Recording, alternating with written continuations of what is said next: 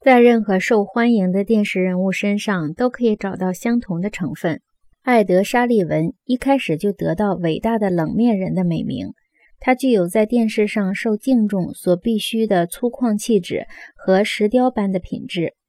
杰克·帕尔与之截然相反，他的形象既不粗糙模糊，也不像雕塑似的光洁。然而，从另一个方面来说，他在电视上的存在又是完全可以接受的。因为他言辞敏捷、沉着冷静、挥洒自如。杰克帕尔主持的电视节目揭示了揭示了电视的固有特性。他需要自然流畅的闲聊和对话。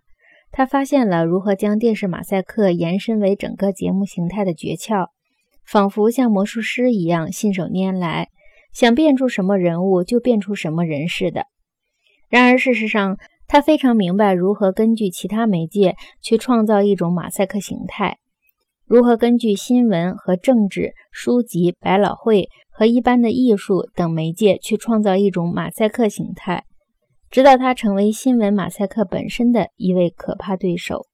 正如《阿莫斯和安迪》这个广播剧在广播时代里使星期天晚上去教堂礼拜的人数下降一样。杰克帕尔主持的晚间电视节目确实使光顾夜总会的人数减少了。